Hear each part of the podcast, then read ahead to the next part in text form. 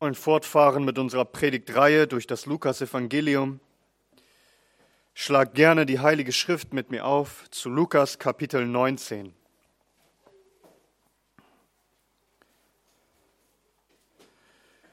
Das Lukas-Evangelium Kapitel 19.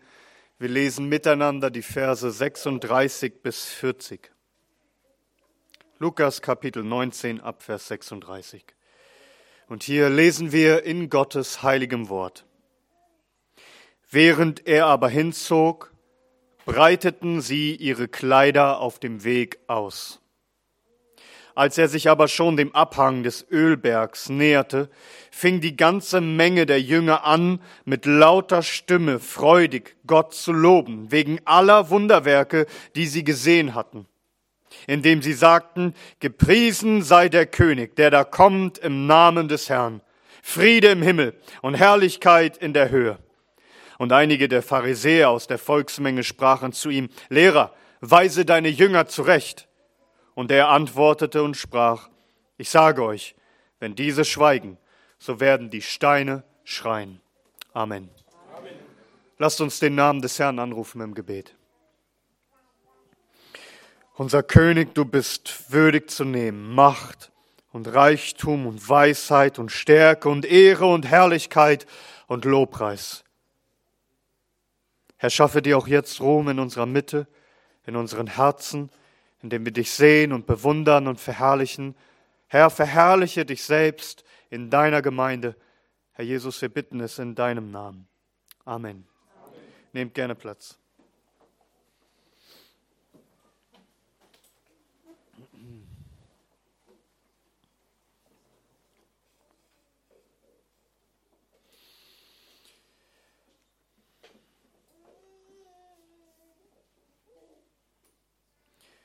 Das, was der heutigen Christenheit und auch uns in unserem persönlichen eigenen Leben mit am meisten fehlt, woran wir am meisten Mangel haben, ist genug zu erkennen, wie würdig der Herr ist, wie sehr er zu verehren ist, dass wir nicht genug vor Augen haben, wie viel Ruhm und Anerkennung und Hochachtung und Anbetung er eigentlich verdient. Und weil wir das so wenig erkennen, sind wir auch so wenig ergriffen von seiner Größe und dienen ihm dann so wenig mit Hingabe. Mit anderen Worten, wir erkennen die Herrlichkeit Christi nicht genug. Das hebräische Wort für, für Herrlichkeit, Kabot, bedeutet eigentlich so viel wie Gewicht oder Schwere. Also etwas Schwerwiegendes, etwas Gewichtiges, etwas, was einen tiefen Eindruck bei dir hinterlässt weil es so majestätisch, so prächtig, so eine Hoheit und so eine Macht besitzt, solch eine Erhabenheit, ja solch eine Herrlichkeit.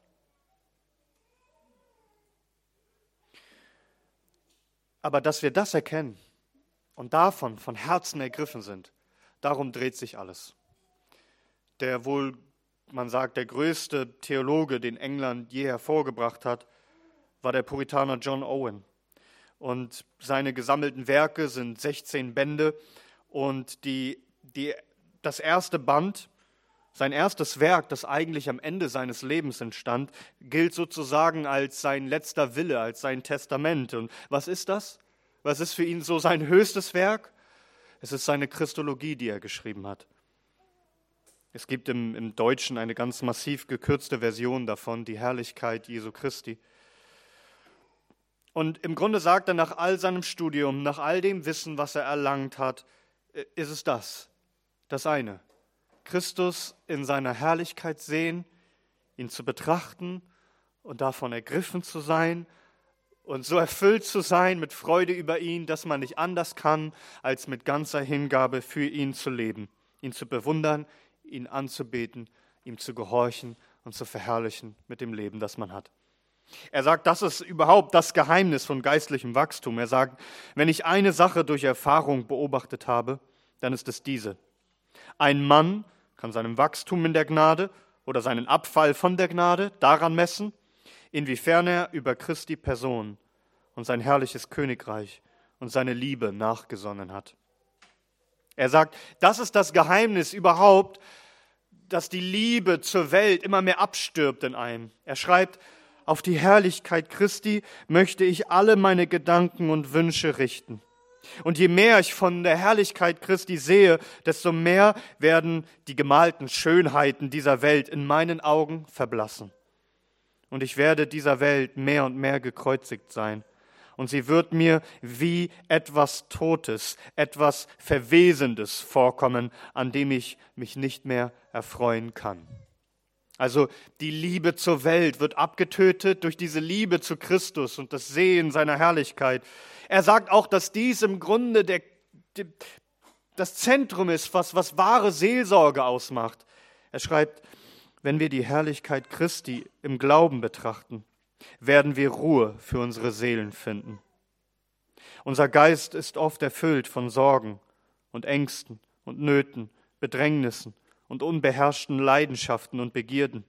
Dadurch werden unsere Gedanken mit Chaos, Dunkelheit und Verwirrung erfüllt. Wo aber die Seele auf die Herrlichkeit Christi gerichtet ist, findet der Geist Ruhe und Frieden. Ja, John Owen sagt, dass dies das Geheimnis ist, überhaupt in das Ebenbild Jesu Christi verwandelt zu werden. Er sagt, manche Menschen sprechen viel von der Nachahmung Christi und der Befolgung seines Beispiels. Und es wäre gut, wenn wir mehr davon in der Praxis sehen könnten. Aber kein Mensch wird ihm jemals gleich werden durch bloße Nachahmung seiner Taten, ohne jene Betrachtung oder Einsicht in seine Herrlichkeit, die allein mit einer verwandelnden Kraft einhergeht, die sie in dasselbe Bild verwandelt.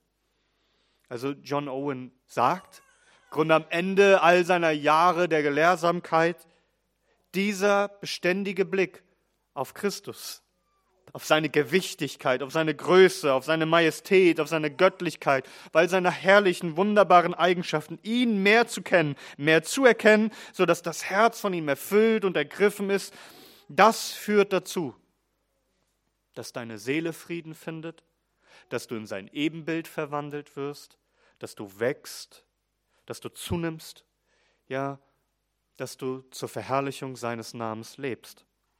Es ist also der beständige Blick auf Christus, der Blick, der dich ergreift, der dich packt, so dass dein Herz so erfüllt ist mit ihm, dass du nicht anders ausrufen kannst, als er ist würdig, alles zu empfangen. Die Heilige Schrift ist voll von seiner Herrlichkeit. Das letzte Mal im Lukas-Evangelium hörten wir, wie Christus sich einen Esel holen ließ. Und man denkt, das ist schon, was soll das sein? Was soll das schon Großes sein? Dass er sich einen Esel bringen lässt. Und wir haben gesehen, nur dieser kurze Abschnitt ist schon voll seiner Herrlichkeit. Wie bewundernswert herrlich dieser Christus ist. Wir sahen seine Kenntnis, dass er genau wusste, wann und wo und wie die Jünger das Fohlen vorfinden werden. Wir sahen seine Autorität, wie er im Grunde ein Wort spricht und die Besitzer lassen das Tier gehen. Und wir sahen seine Demut, wie er nicht kommt mit Waffengewalt auf hohen oder erhabenem Ross, sondern wie er demütig einreitet auf, das, auf diesem Fohlen und kommt in den Namen Gottes, ein wahrer König. Und nun hören wir von dem Einzug Christi in Jerusalem. Und auf diesen Moment haben die Jünger alle gewartet. Auf diesen Tag hin fieberten sie hin, dass der, dass der König nun offiziell in Jerusalem einzieht, als König, als Messias, als Thronerbe Davids. Und man kann sagen, eigentlich schlummerte es über all die Jahre in ihnen wie, wie ein Vulkan. Es brodelte förmlich, dass doch dieser öffentliche Tag kommt, wo sie all ihren Lobpreis freien Lauf lassen könnten und offiziell ausrufen konnten in Jerusalem, er ist der König. Darauf warteten sie. Und wie lange hat Christus auf diesen Moment hingearbeitet? Ich weiß nicht, ob dir das noch bewusst ist, aber im Grunde von Kapitel 9 befand sich Christus auf der Reise nach Jerusalem. Erinnerst du dich? In Lukas Kapitel 9, Vers 51 hieß es, es geschah aber, als sich die Tage seiner Aufnahme erfüllten, dass er sein Angesicht feststellte, also fest ausrichtete, nach Jerusalem zu gehen. Also von Kapitel 9 bis hier zu Kapitel 19 war er auf der Reise nach Jerusalem. Dahin, daraufhin zielte alles. So, und dieser große Tag nun ist gekommen. Der König der Herrlichkeit zieht ein. Wie gehen seine Jünger damit um? Und was können wir davon lernen? Zunächst einmal lesen wir Vers 36. Während er aber hinzog, breiteten sie ihre Kleider auf dem Weg aus. Letztes Mal hörten wir, dass seine Jünger ihn auf einen Esel setzten. Das hatten wir in Vers 35 gelesen. Und sie führten es zu Jesus und sie warfen ihre Kleider auf das Fohlen und ließen Jesus darauf sitzen. Also sie setzten ihn auf das Tier. Das heißt, das ist sowas wie eine Throneinsetzung. Sagen, du bist es. Setze dich auf das Fohlen, du bist der König. Sie, sie bekennen sich damit als Juden zu Sacharja 9, Vers 9, Kapitel 9, Vers 9 das ist der Sohn Davids, das ist der König, das ist der Herr der Herrlichkeit, der kommt. Bist du schon an diesem Punkt, dass du sagst, Jesus ist der König? Ob du das nun sagst, dass er der König ist oder nicht, das ändert nichts daran, dass er auf dem Thron sitzt und regiert. Aber bist du an den Punkt gekommen, wo du mit ganzem Herzen sprichst, dieser ist mein König? Hast du seine Gewichtigkeit und seine Würde, seine Königlichkeit von ganzem Herzen begriffen? Sie setzen ihn auf das Tier und sagen, du bist dieser König. Und als erstes legten sie ihre Kleider auf das Fohlen. Also das ist ein Zeichen, ein Ausdruck von ihrer Anerkennung. Er ist der König. Er soll sich nicht bloß direkt auf, den, auf diesen Esel setzen, sondern er ist zu besonders, er ist zu erhaben. Es muss angemessener sein. Es wäre unangemessen, wenn er einfach sitzt auf diesem Esel. Er soll sitzen auf der Kleidung seiner Untertanen. Das Ganze ist hier natürlich sehr schlicht und sehr einfach. Also sie hatten keinen teuren Ledersattel oder ausländische kostbare Stoffe zur Hand, die sie dort aufs Tier legen. Sie nahmen einfach das, was sie hatten, aber mit dem, was sie hatten, wollten sie ihm verherrlichen. Sie nehmen ihre eigene Kleidung, sie bedecken damit den Rücken des Esels. Ihm soll Ehre zuteil werden, die ihm gebührt. Unsere Gewänder soll dienen als Sitzunterlage für diesen König. Und dann dann reitet der Herr los. Und die Jünger denken, dieser König, der, der darf doch nicht einfach mit seinem Reittier auf diesem staubigen Boden einherschreiten wie jeder andere. Das wäre zu gewöhnlich.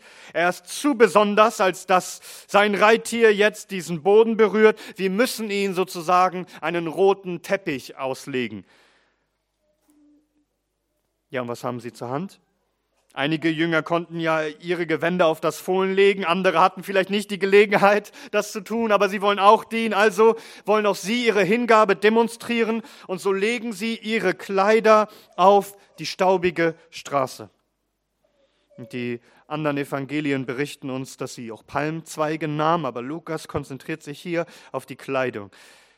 Und du musst dir vorstellen, dass diese Menschen nicht den ganzen Kleiderschrank voller Kleidung hatten, so wie du. Vermutlich hatten einige von sich sich zu dieser Gelegenheit, dass er nun offiziell in der großen Hauptstadt einzieht, sich vielleicht sogar ihre beste Kleidung angezogen. Doch diese Leute denken hier gar nicht an sich selbst. Sie stehen hier überhaupt gar nicht im Mittelpunkt. Sie sagen, Christus, du bist so würdig, meine Kleider als Fußabtreter zu benutzen. Du bist König. Wir müssen dir einen roten Teppich auslegen. Wir, unsere Kleidung, du sollst darauf ein Herr schreiten. Wir sind deine Untertanen. Wir liegen dir zu Füßen. Wir sind dir völlig unterworfen. Du bist König. Wir haben das schon gesehen in 2. Könige Kapitel 9, wo der Prophet Elisa Jehu als König salbt und einsetzt. Und, und als die Leute das erfahren, nehmen sie ihre Kleidung und bedecken damit die nackten Stufen, dass er darauf herabgeht. Er ist König. Und sie rufen es aus. Und so auch hier. Sie legen ihre Gewänder auf den Boden. Denke mal, wie es wäre, wenn du dabei gewesen wärst und Christus siehst, auf dem Tier einherschreiten. Männer, denkt einmal drüber nach, eure besten Jacketts, die ihr anhabt.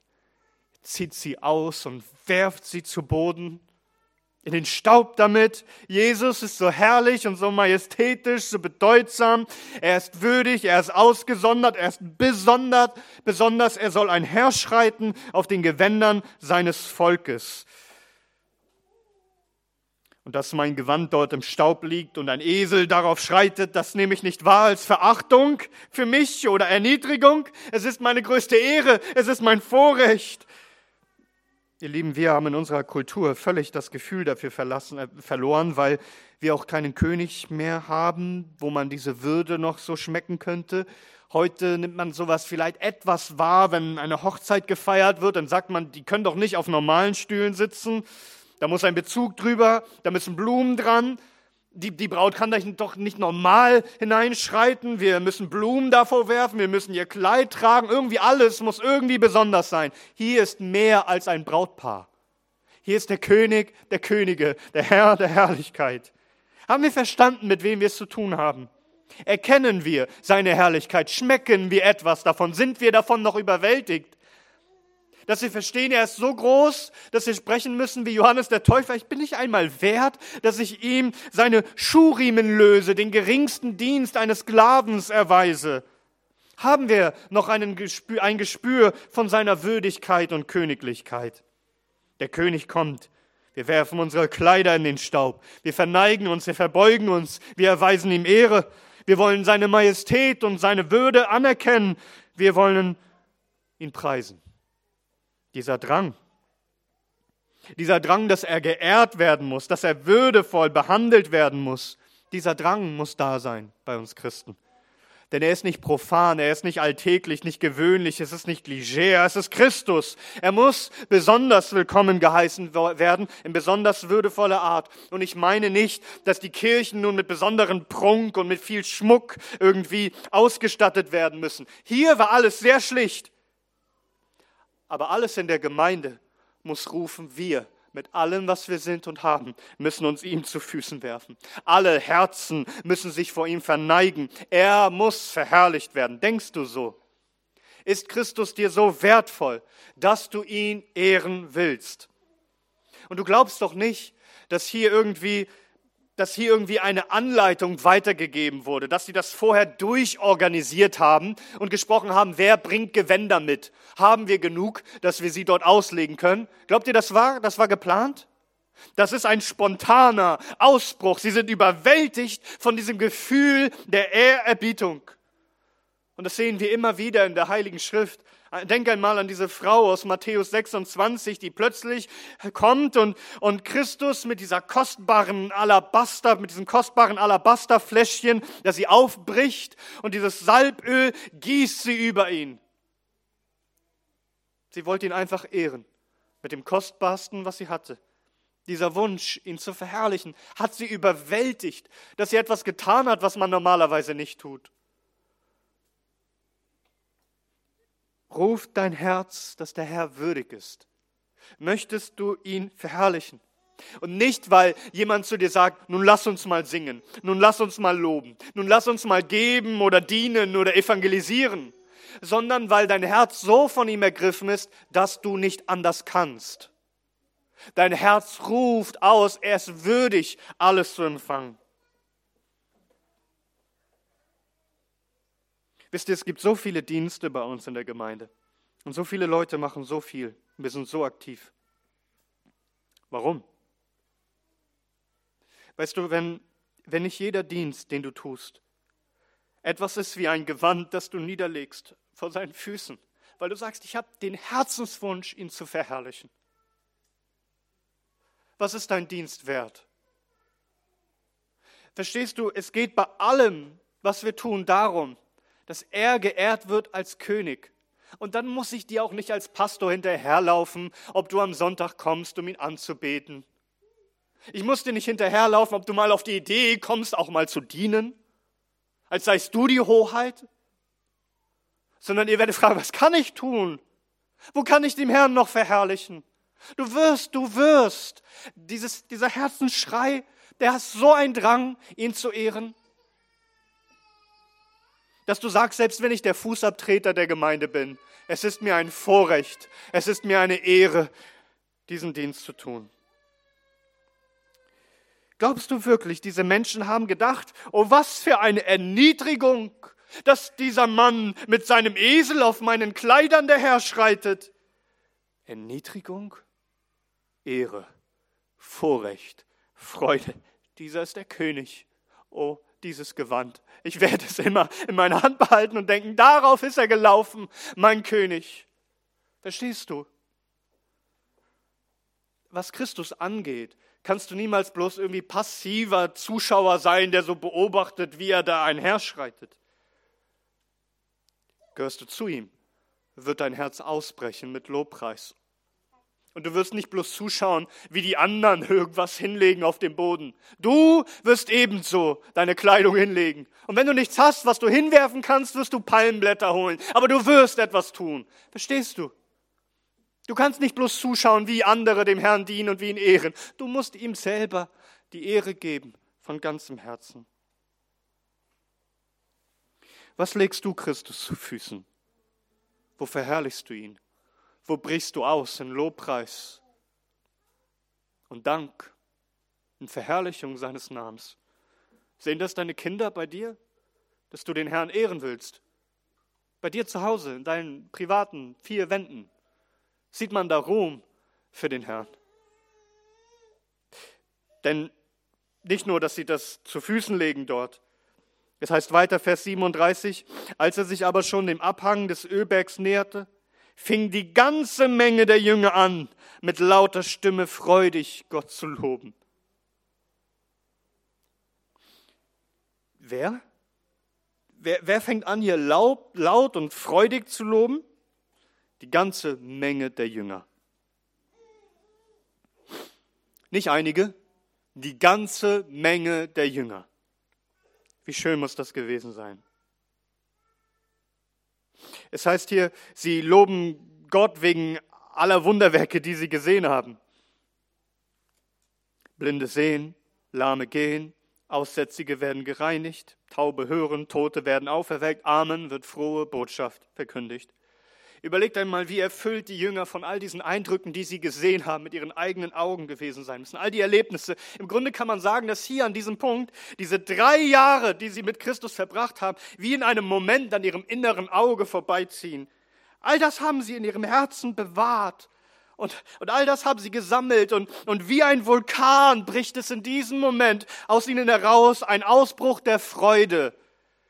Was haben sie erlebt mit diesem König? Lobgesang. Und darum heißt es hier laut und freudiger Lobpreis. Mit lauter Stimme freudig Gott zu loben, wegen aller Wunderwerke, die sie gesehen haben.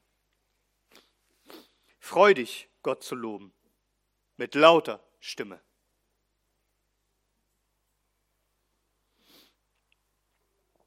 Wie ist es bei dir? Hast du all das in deinem Herzen bewahrt, was der Herr getan hat und tut? Dass du mit lauter Stimme ihn freudig preist? Nun, wie, wie preisen sie hier Gott? Weil es wird uns konkret gesagt, nämlich in Vers 38 heißt es dann weiter, indem sie sagten. Also hier wird uns gesagt, wie sie Gott priesen für all die Wunderwerke, die sie gesehen haben indem sie sagten, gepriesen sei der König, der da kommt im Namen des Herrn. So, so will Gott gepriesen werden, indem wir seinen König preisen. Also Gott der Vater will geehrt werden, indem wir dem Sohn die Ehre geben.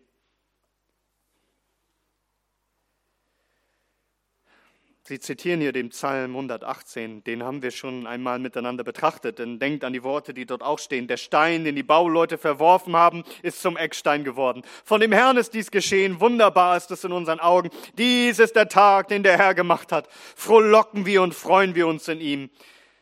Bitte Herr, rette doch. Bitte Herr, gib doch gelingen. Gesegnet sei, der da kommt im Namen des Herrn. Vom Haus des Herrn aus haben wir euch gesegnet. Dieser Psalm, der wurde gesungen von den Pilgern auf dem Weg zum Tempel nach Jerusalem. Und in besonderer Weise kann dies sein, dass auch einmal der König vorauszog an das Haus des Herrn vor, das, vor dem Volk. Und die Jünger zitieren das hier. Aber ist dir aufgefallen, dass sie diesen messianischen Psalm, der von Christus spricht, nicht einfach wörtlich zitieren, sondern dass sie ihn mit einer Auslegung versehen. Da heißt es nämlich eigentlich, gepriesen sei, der da kommt im Namen des Herrn. Ja, oder gesegnet sei, der da kommt im Namen des Herrn. Sie fügen, also sie ersetzen das, der da kommt.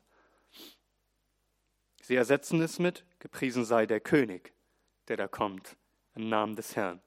Seht ihr, dass, dass das hier ein klares Bekenntnis ist? Dass sie sagen, der, von dem dieser Psalm spricht, der König, er ist dieser König. Er ist es, der da kommt im Namen des Herrn. Dieser, der nun einzieht, wir verkündigen es euch, wir loben Gott, wir geben ihm die Ehre. Er ist der König. Er ist der Gesalbte. Er ist der Thronnachfolger Davids. Er ist der Herr Davids.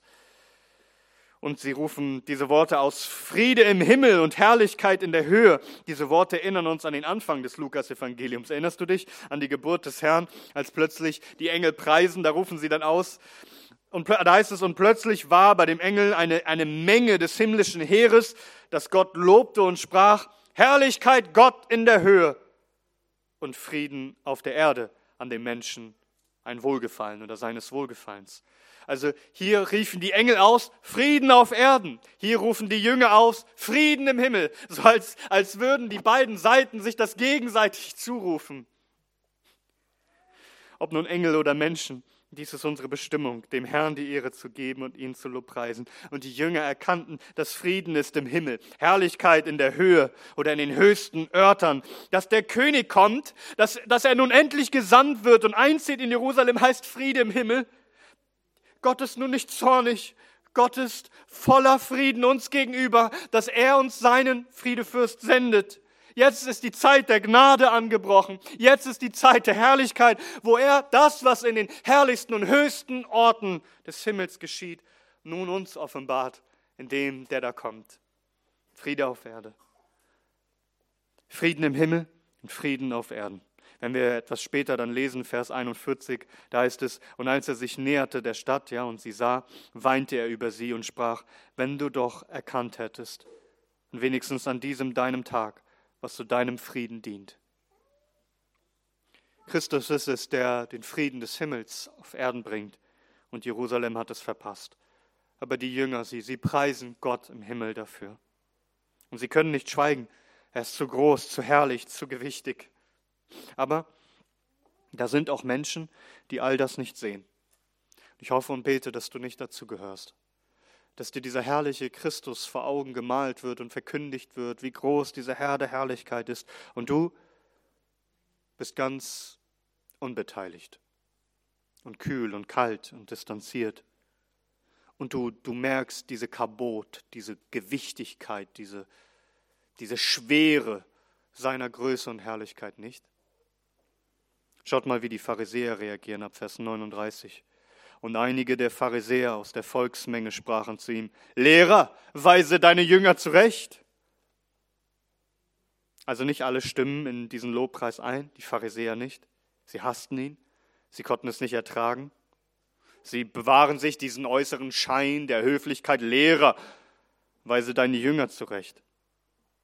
Deine Jünger meinen, du bist der Messias. Wir verstehen schon, was sie hier sagen. Sie sagen, du bist der König, du bist der Herr. Du bist der Erlöser. Weise sie zurecht. Sag ihnen, dass sie so nicht sprechen können. Das kann doch nicht euer Ernst sein. Es kann doch wohl nicht wahr sein, dass du sie das ausrufen lässt. Du musst sie scharf zurechtweisen. Du musst das tunlichst unterbinden. Das ist grobes Unrecht. Als würden die Jünger hier schwer sündigen. Das gehört sich nicht. Sie sollen schweigen. Sie erkannten seine Herrlichkeit nicht. Sie erkannten nicht, wie gewichtig er ist und wie besonders dieser Moment, dass dieser König einreitet. Ist das bei dir auch so?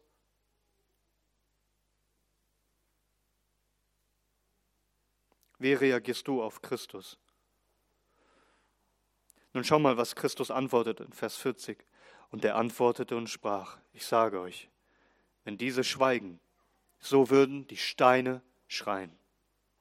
Also wenn meine Jünger schreien würden, äh, nicht, nicht, nicht das ausrufen würden, wenn sie schweigen würden, dann wäre das so ein himmelschreiendes Unrecht, dass die Schöpfung selber schreien würde, dass die unbelebte Materie, dass Steine schreien würden. Wenn diese Menschen schweigen würden, dann könnte die Schöpfung dazu nicht schweigen. Sie müsste ausrufen, dass der Herr zu preisen ist. Alles würde schreien, alles würde einstimmen und ihn preisen. Verstehst du, mit wem du es zu tun hast? Einer, der so gepriesen werden muss, dass wenn er nicht gepriesen wird, dass Steine anfangen würden zu schreien. Verstehst du, wie würdig er ist? Und verstehst du, wie groß das Unrecht ist, dass du ihn nicht preist? Himmelschreiendes Unrecht? Wie tot, wie kalt, wie verhärtet müssen die Pharisäer gewesen sein, dass er ein Stein lebendig wird und Gott verherrlicht als sie.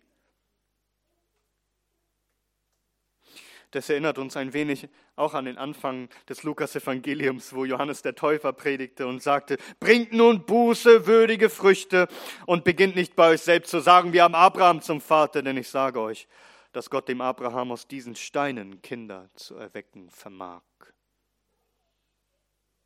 Sie sagten, nein, er verdient es nicht, das ist unangemessen, das ist unpassend, denn sie schätzten ihn nicht, sie verherrlichten nicht, sie erkannten ihn nicht. Seine Beliebtheit störte sie. Sie sollen schweigen, sie sollen aufhören damit. Ich sage euch, wenn diese schweigen, so werden die Steine schreien.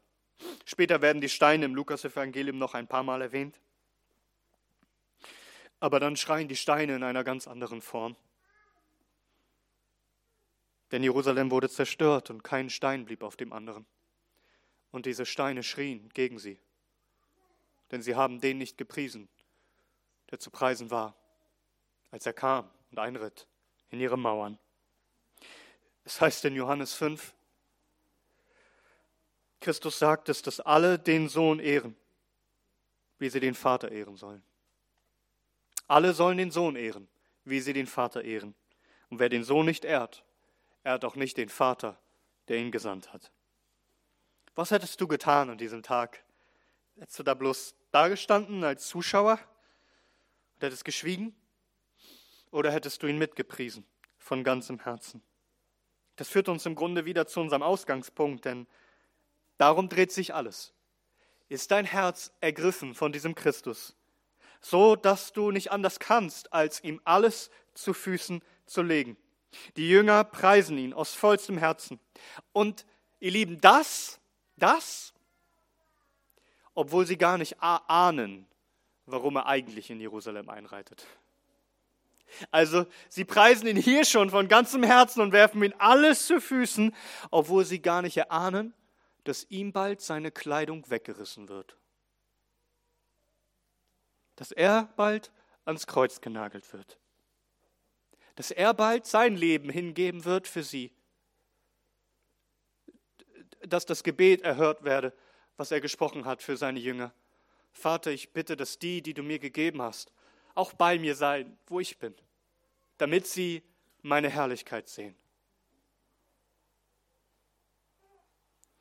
Wie viel mehr Grund haben wir, den Herrn Jesus Christus zu preisen, auch wenn wir heute an seinen Tisch kommen und bedenken, was er für uns getan hat, als er in Jerusalem einritt?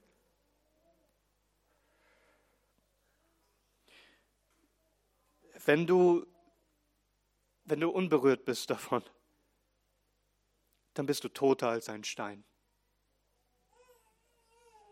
Dann möge es so sein, dass, dass unser Herz platzt vor Freude.